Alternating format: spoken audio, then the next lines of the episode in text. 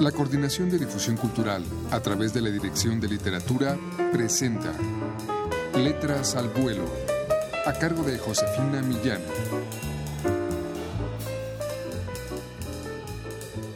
Amigos, muy buenas tardes.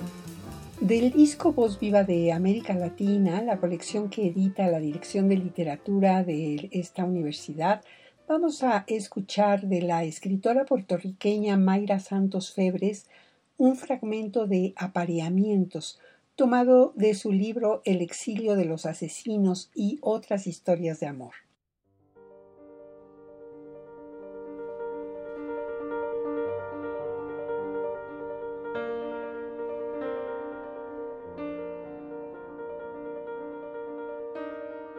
Le decían el koala porque ni aun ejecutando a sus víctimas parecía que estaba del todo despierto. De cara y barriga henchida, el koala Gutiérrez se pasaba horas mascando un palito de madera o chewing stick, como le decían al artefacto en Nigeria. Allí había servido primero como teniente de las fuerzas de paz de su gobierno, después como soldado mercenario Vivió diez años en África trabajando en varias guerras. Se hartó. Regresó a su tierra natal. Koala podía pasar tiempo incalculable durmiendo.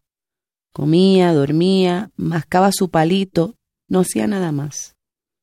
Nunca se le conocieron hijos, nunca tuvo una amante asidua, ni siquiera una infrecuente. Nunca le dio por acostarse con exconvictos, aquellos que salían de la cárcel con una nueva necesidad instalada en el cuerpo después de pasarse unos años encerrados entre hombres. Ese usa la entrepierna nada más que para mear. Lo molestaba el chino, un primo lejano suyo que fue quien lo metió al negocio. Igualito que un koala. Se la pasa arrimado a su palo, roncando a pata suelta. El koala se limitaba a guardar silencio, y a mirarlo con sus ojos redondos y negros, que mantenía entrecerrados la mayor parte del tiempo. Pero esta vez los abría, los mantenía abiertos.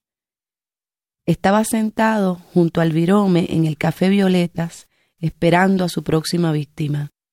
Se trataba de una mujer. La pastora había logrado franquear filas hasta convertirse en firme contrincante de su jefe en la interminable guerra del control de puntos de droga. Heredó el mando de un hermano muerto y, de una forma inexplicable, la pastora emergió como un poder letal, una fuerza de la cual era necesario protegerse. Por eso el jefe contactó al koala. Vete con el virome, él te la indicará a esa me la limpias del camino. No es necesario que armes mucho aspaviento. Un tirito en la frente y ya. Era el método clásico que usaba el koala en sus trabajos. Tiro de frente, infalible, acertando en medio de las cejas. Nada de charqueros de sangre. Nada de cuerpos agujereados, todo limpio, íntegro. El koala garantizaba una adormecida muerte. Era famoso además por no darle tiempo a sus víctimas ni para gritar.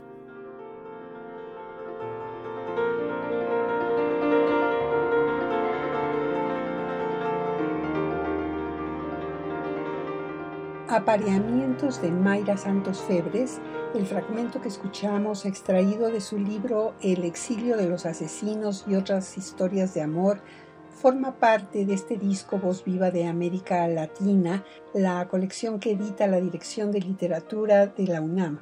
La presentación de este disco es de Cristina Rivera Garza.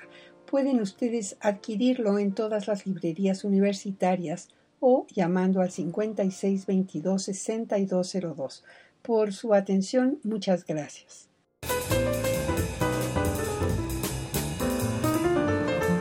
La Coordinación de Difusión Cultural a través de la Dirección de Literatura presentó Letras al Vuelo, a cargo de Josefina Millán.